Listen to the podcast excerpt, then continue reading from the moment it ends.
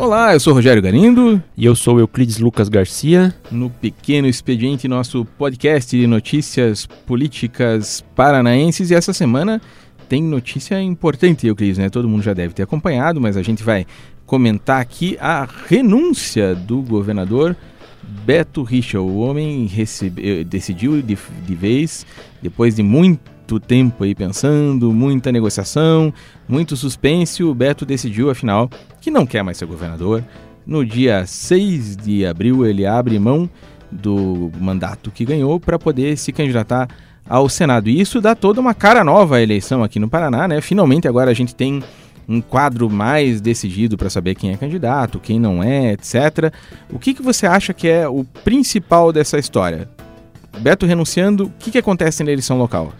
É inegável que a vice-governadora Cida Borghetti, que até há pouco tempo, digamos assim, até esse anúncio oficial, muita gente considerava um azarão, ela passa a ganhar uma, uma força, talvez em pé de igualdade com os concorrentes que até até dias atrás ninguém considerava essa hipótese, né? Porque a gente tem que lembrar que ela passa a ter o apoio de um governador do estado, que por, por mais que algumas pessoas possam não gostar do, do Beto Richa, é uma, uma, uma, força muito grande ainda. Ele é o, uma, o chefe do executivo, é a maior autoridade do estado, a maior autoridade política do estado. O sujeito que ganhou duas vezes o governo no primeiro turno, ganhou a prefeitura de Curitiba duas vezes, é muito popular, principalmente nos pequenos municípios. Isso, e, e ela passa a ter, a partir do dia 6 de abril, a, a máquina do estado nas mãos, com um orçamento bilionário, com cargos pelo interior, etc. Ou seja, o 4 mil cargos em comissão, que é um absurdo. Né? É, o patamar Cida, da candidata Cida Borghetti sobe de nível, isso é inegável dizer. E assim, ela passa a disputar com, com chances reais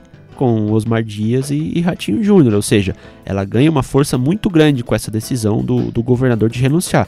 Por isso que muita gente esperava ansiosamente, principalmente ela e o ministro Ricardo Baus, que é, que é o esposo dela, é, essa decisão, porque uma candidatura Cida Borghetti na, estando como vice e o Beto como governador era uma coisa, era uma candidatura muito inviável, digamos assim, ou com pouquíssimas chances de decolar. Agora, uma candidatura dela como governadora durante seis meses, com toda essa estrutura, sendo, sendo passando a ser bastante conhecida pela população no cargo de governadora, uma mulher, a primeira mulher governadora do estado, ou seja, ela passa a ter alguns trunfos na manga que, do contrário, ela não teria. Ou seja, é uma, uma, uma decisão muito importante para ela enquanto candidata. Vamos explicar quando a gente diz assim, vai ter a máquina do Estado na mão. Isso quer dizer algumas coisas, né? Primeira é justamente ela tem aí mais ou menos 4 mil cargos comissionados, ou seja, a pessoa que ela pode nomear sem precisar de concurso, sem precisar de nada, e esse sujeito que vai ser nomeado por ela, ou que vai ser confirmado no cargo, né? Às vezes o sujeito que já está lá no cargo, ela vai simplesmente manter. Mas essa pessoa, obviamente, tem interesse em permanecer nessa função remunerada e, portanto, deve trabalhar, a gente imagina, pela vitória da Cida Borghetti. Vai depois do expediente carregar a bandeirinha, vai distribuir panfleto, vai pedir para a família votar e são votos importantes que ela vai ter com isso. Segunda coisa é a relação com os prefeitos, que o Ratinho tinha muito forte, né? E agora ela vai ter como tentar reverter isso. Né? É, o que me disse um, um, deputado estadual, é, a análise dele é a seguinte: o prefeito é, é a última ponta da, da, da cadeia orçamentária do, do, país, né? É onde chega, a verba demora mais a chegar, chega já minguada, ou seja, ele depende muito diretamente do governo do estado para ter recursos financeiros, porque a prefeitura não pode não fabrica dinheiro, etc. Tem um limitador de imposto, ou seja, o caixa da prefeitura é de um determinado tamanho e precisa muito do governo do estado. E como, vamos supor, um prefeito que apoie ou Ratinho Júnior ou Osmar Dias, ele vai fazer uma, uma, uma campanha abertamente de oposição à Cida Borghetti? Vai, em tese, vai prejudicar o município dele? Pode a, a Cida pode ameaçar? Isso a gente sabe o que acontece. O grupo pode, ó, Vamos segurar a verba desse prefeito que está fazendo oposição não a gente. Vamos fazer obra, a gente, vamos levar dinheiro. Vamos... A gente sabe que não é o cenário ideal, mas numa eleição tão disputada isso pode vir a acontecer. Ou seja, os prefeitos que, sobretudo o Ratinho Júnior tinha, ele pode, assim, pode ainda ter, mas não tão abertamente como, como se imaginava que ele pudesse contar com eles para uma campanha tão disputada que, que se avizinha aí, né? E o prefeito também, se é o último elo da cadeia orçamentária, ele também é o sujeito que tem mais ou menos o domínio do município, né? Você ter o prefeito como cabo eleitoral é uma coisa fundamental. Você pega lá numa cidade de 10, 20 mil habitantes, o prefeito é praticamente né, o cacique local. Então você ter a ligação direta do candidato com essas pessoas é fundamental. E o Ratinho Júnior tinha nisso o seu principal trunfo, justamente, né? Que ele passou anos ali como secretário de desenvolvimento urbano, dando dinheiro, dando recursos e levando obras para os municípios. Portanto, tinha a ideia de que esses prefeitos iam estar todos do lado dele. Pode não ser mais verdade isso agora. É, e, e esse, essa força da máquina que a gente está tentando explicar um pouco para quem está ouvindo a gente, é, se traduz muito na, nas alianças que a CIDA já, já vem conseguindo. Por exemplo, esse, esses cargos não são distribuídos à toa. A condicionante é que a pessoa apoie a governadora Cida Borghetti para reeleição. Ou seja, você tem que me apoiar e eu te libero esse cargo. E assim, é assim que funciona.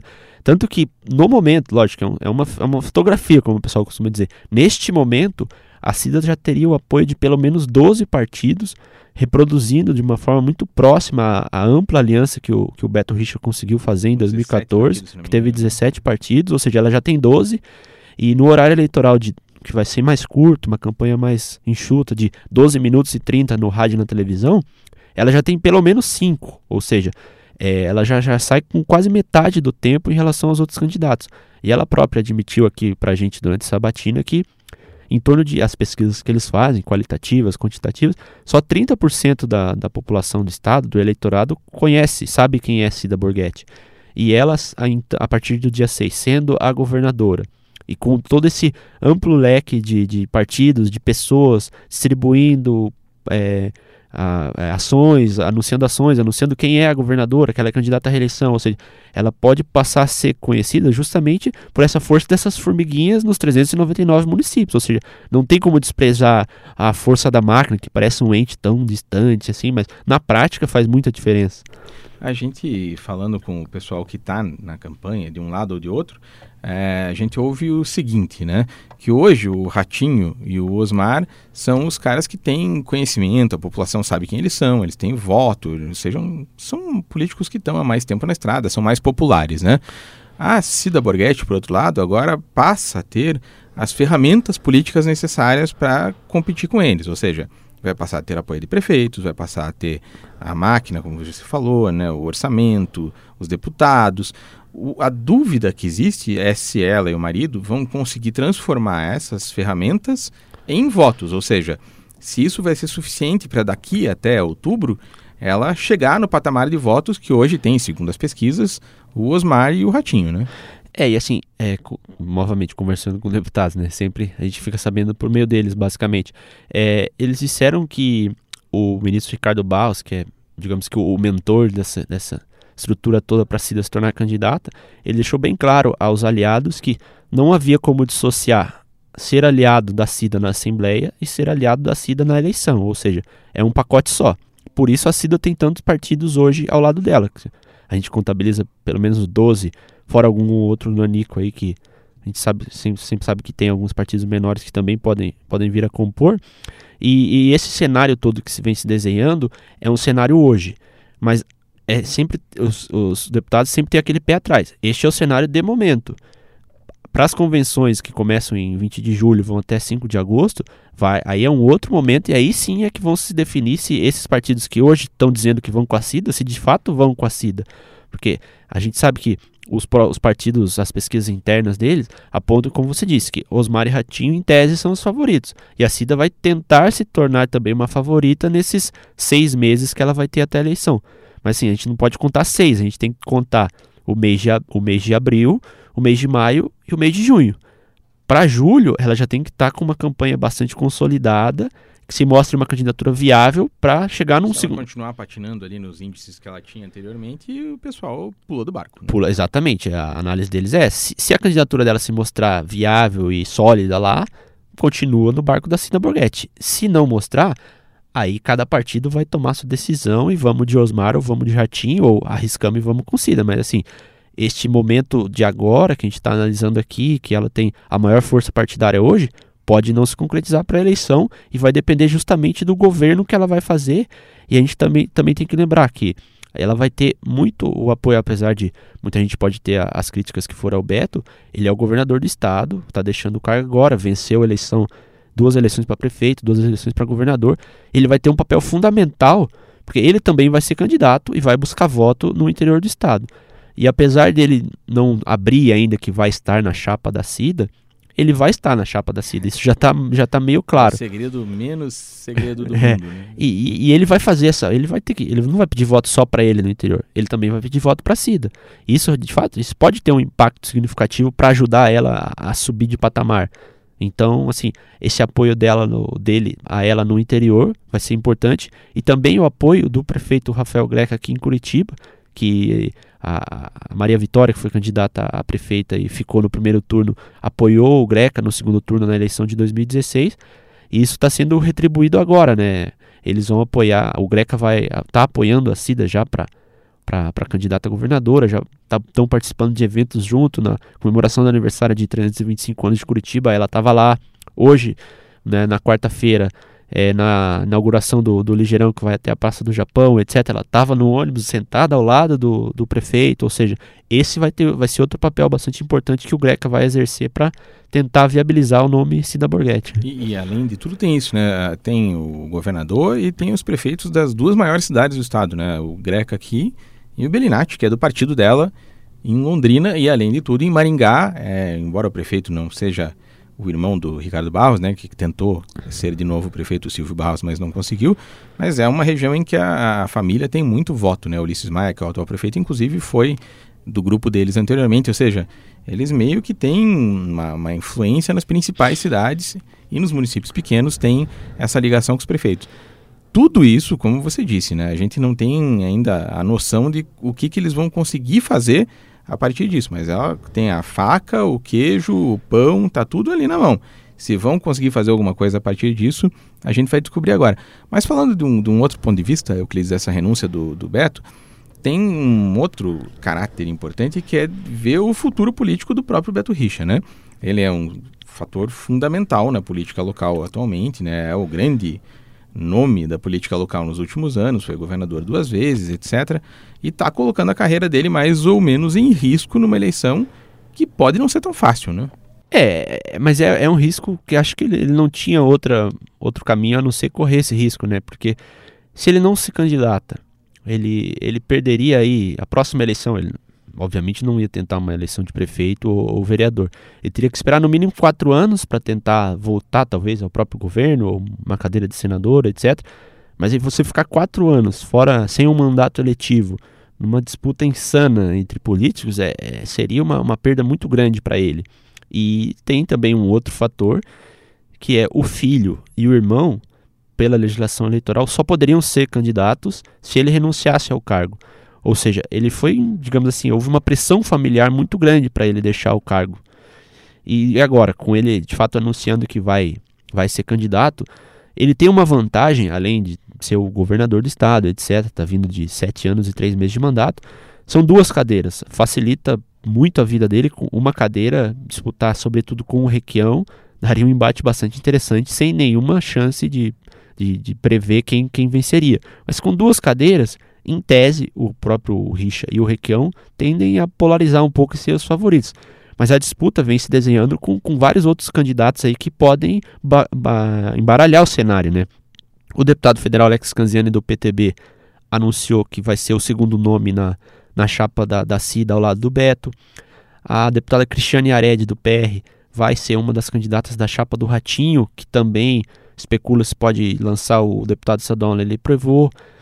No Osmar, na chapa do Osmar pode ir o, o próprio Requião, e, e, as informações dão conta que amanhã, na quinta-feira, o deputado federal Francisquini vai ser lançado pelo Bolsonaro, também candidato a senador, e a gente sabe que a campanha do Bolsonaro a presidente está tá bastante sólida, ele tem uh, líder, ele é líder das, das pesquisas quando o Lula não está no cenário, ou seja, isso pode levar a candidatura ao Senado do, do Francisquini para um outro patamar também. Pode trazer ele de fato para a briga, não é, apenas para compor. Né? Todos nomes fortes, né? A gente vê aí, por exemplo, a Cristiane Arelli foi a deputada federal mais votada do Paraná na última eleição. O Francisquini acho que foi segundo ou terceiro lugar também e está grudado na sombra do Francisquini, do Bolsonaro, né? Ele, ele, é praticamente o coordenador da campanha. Tá, onde está o Bolsonaro, está o, o Francisquini junto. O Nele Prevô que foi para o segundo turno da eleição aqui em Curitiba, quase tira a prefeitura do Greca na última hora. E, e, e, pode brigar com o Beto por um eleitorado mais ou menos parecido, É, né? O muito perfil. parecido. Tem o o- que a gente ainda não, não, não tem como dizer, mas até o próprio Gustavo Fruito poderia ser candidato também na chapa do Osmar, por exemplo, são do mesmo partido, né? Ou seja, tem um cenário difícil. Não é impossível, eh, ninguém está querendo fazer futurologia aqui, mas não é impossível que o Beto Richa não se eleja, né? Ou que o Requião fique de fora, por exemplo, né? Então, os dois aí, embora sejam os favoritos, eles têm uma eleição que vai dar trabalho. É, o que, o que a, a ciência política, o pessoal que a gente entrevista para fazer análise costuma dizer, e que pode favorecer tanto o Beto quanto o Requião, é que esta eleições majoritárias desse patamar, é, que o cara vai votar para governador, para presidente, também para o Senado, e além disso vai votar na, nas, nas proporcionais para deputado, estadual, federal, ele costuma se concentrar, ainda mais no cenário atual, tão dividido, PT e os, os outros, é, costuma se concentrar em presidente e em governador. E a eleição para o Senado acaba sendo um pouco periférica. Ainda mais com duas cadeiras. Não, não, não, não é estranho que a pessoa chegue lá e fala, vou votar para senador. Ah, ele já tem uma opção. Ah, são duas? Isso costuma acontecer com, com o eleitor. E daí ele vai no nome mais tradicional, porque ele, ele não pensou naquilo Não muitas vezes. de outro, né? Ah, Beto é candidato? Ah, vou no Beto. É o, é o governador. É natural que ele seja senador, né? Uhum. Então, assim, isso pode, tende a favorecer. Mas com tantos nomes e com o, o fator Francisquini, que eu acho que passa a ser um, um nome importante no jogo aí, talvez não por ele, Francisquini, que a gente sabe que ele tem um, um, um eleitorado assim, não, não, é, ele foi eleito deputado, ele, nunca ninguém esperou que ele pudesse alçar voos mais altos. Mas impulsionado pelo Bolsonaro, ele passa a ser um, um nome que não podemos desprezar. E todos esses outros candidatos que a gente citou, Yared, Leprevô, passa a ser uma eleição ta- talvez tão disputada quanto a do governo do estado e vai ser um, um jogo interessante aí. E tudo muito aberto, né? Ninguém sabe dizer hoje. Quem disser que sabe o que vai acontecer para o governo ou para o Senado, é, ou tá mentindo, É. ou tem alguma informação aí que ninguém tem, né? Porque tá tudo muito difícil de prever, né? É, e e a, e a- e a gente ainda pode ter um outro fator para o Senado, que aí um, um resquício da eleição para governador, é que esse apoio aberto que, a- que o Beto parece que vai fazer a Cida, com, levando todo o seu grupo político, pode jogar Osmar e Ratinho um no colo do outro. É, é evidente que, assim, por hora, nenhum dos dois parece abrir mão, até porque, assim, os dois, em tese, são os favoritos, um não vai querer abrir mão para o outro, vai querer que o outro abra mão para si próprio. Então, assim, mas o Osmar assumidamente tem um discurso de oposição. Ou seja, esse campo já é dele. O Ratinho vai ter um pouco de dificuldade, assim, ele, vai tentar se descolar da Cida, mas a todo momento isso vai ser lembrado que ele esteve, a Cida foi vice-governadora de um governo que ele, do qual ele foi secretário Os de Estado. estavam do mesmo lado por anos, né? Estavam do mesmo lado por ano. Mas, assim, esse jogo que se construiu em que a Cida, apoiada pelo Beto, tem tantos partidos e tantos aliados, meio que deixou o Ratinho numa sinuca de bico e, e mingou toda a aliança que ele pretendia construir. Por hora está restrita ao próprio PSD, que é o partido dele, ao PSC, que é o partido da onde ele veio, que ele, ajudou, que ele praticamente construiu no, no, no Paraná, e o apoio do PR já de cara ele nesse momento ele teria ele seria apenas o terceiro em tempo de televisão atrás da própria Cida e do Osmar. E também em fundo partidário etc ele pode sofrer um, baque muito grande apesar de a gente saber que ele pode com uma, uma- Reverter isso. pode reverter isso mas assim no momento ele, ele é o candidato digamos assim mais prejudicado por esse cenário e daí pode vir a surgir uma composição com o Álvaro agora com o Osmar perdão agora quem, qual deles abriria a mão aí é uma uma- são dois sujeitos bem teimosos, né? A gente sabe que nenhum deles vai querer, e vaidosos, nenhum deles quer abrir mão de, de ser o, o principal nome da chapa, de disputar o governo do Estado. O normal, a gente imagina, seria o Ratinho, que é mais jovem, que poderia disputar mais pra frente, né? Abrir mão, mas não parece que nem ele, nem o pai dele, que é o grande nome por trás da campanha, estejam dispostos a fazer esse tipo de concessão. E, e- e na campanha mais importante que o Ratinho disputou até hoje para a prefeitura aqui de Curitiba, ele teve uma situação mais ou menos parecida, né? Tinha dois candidatos fortes, que era o Gustavo Fruit e o Luciano Dutti, e ele foi o tempo todo pressionado para assumir um dos dois lados e abrir mão da candidatura. Não aceitou, teimou, foi até o fim e ganhou o primeiro turno, né? Chegou a, ser o vencedor no primeiro turno, no segundo turno acabou derrotado. Mas ele realmente ele tem essa, essa característica assim de não querer ser o segundo de ninguém, né? Inclusive ele foi chamado pelo Beto Richa para ser vice-governador, um candidato, né? Em 2014 não aceitou porque ele disse que ele não é vice de ninguém, ele não está ali para ser é, ofuscado por alguém. Ele não diz isso com esses termos, obviamente, mas ele quer ser o líder de um grupo, não está atrelado a algum outro É, grupo. e- Então e- parece que não é bem a cara dele ser o candidato a Senado, por exemplo, na chapa do Osmar. né? E mais do que isso, né? Ele nunca escondeu o desejo de ser governador. Até você citou na, na, na Sabatina, né? Que na, na primeira eleição dele, lá no, 2002. no- no- nos anos 2000, ele. Você ligou pra ele, foi entrevistar o, deputado mais votado, o deputado estadual, É e, 21 anos, menino. Né? e ele disse que já que. Ali ele disse que queria ser governador do estado. Ou seja, isso falar há 15, há 15, 16 anos, ele já, já se pautava por isso, né? Ele tinha esse objetivo de um dia ser governador. E talvez E assim. agora tá perto, né? Mais ou menos perto, né? É, se- se- segundo os levantamentos dos partidos e tal, ele, é um, de fato é um dos favoritos, talvez o favorito. Mas assim, ele está sendo emparedado. Ele foi, ele dentro do grupo político do qual ele fez parte, que a gente sabe que não, não, não há como caminhar sozinho, tem que compor com alguém. Ele foi totalmente escanteado. Isso não, não tem como, não tem outro termo para usar aqui. O governador não disse abertamente que apoia a SIDA, mas todos os partidos do governo, do governo apoiam a SIDA, inclusive o PSDB. Como é que fica? É evidente que o Beto está do lado da SIDA e o Ratinho agora a gente vai ter que ele vai ter que remar muito e quem sabe dar uma, uma boa torcidinha aí para a candidatura da, da, da Cida não decolar até as convenções, né? Que isso tende. Não é só torcer, né? Ele tem que trabalhar para isso. que a gente sabe que é, a campanha você faz a, a favor do, do, do teu nome e contra os outros, né? Eles É, são mas a- bons nisso, né? É, mas resta saber, esse não é, não me parece ser muito o perfil do Ratinho, né? Com, ele não, não, eu não vejo o Ratinho fazendo oposição ao governo Cida Borghetti na Assembleia, por exemplo. Ah, não, isso não. Já que ele lidera uma bancada aí de 14 deputados, que é uma bancada Inclusive com possibilidade de aumentar nos próximos dias, né? É uma bancada numericamente muito importante. Se ele quisesse, ele poderia de fato complicar a vida dela na Assembleia, em votações, em discursos, etc. Mas não me parece ser o perfil dele. Então, de qualquer forma, ele vai, vai ter que trabalhar não só a favor dele, mas contra ela, justamente para tentar reverter esse cenário que se desenhava favorável a ele até um determinado momento, mas com a renúncia do governador se mostra muito contrário. E uma última pergunta, Euclides. Nessa bagunça toda que a gente já tem, você acha que tem alguma chance de o nosso ex-governador Roberto Requião querer se meter nessa confusão toda e aparecer como quarto nome, hein? Ah, difícil, né, Rogério? Porque ele tá no. Praticamente isolado no PMDB, né? Mesmo no PMDB, ele perdeu muitos aliados pela, pela forma como ele conduz o partido. Muita gente acusa ele de, de agir de forma ditatorial na condução dos trabalhos do PMDB.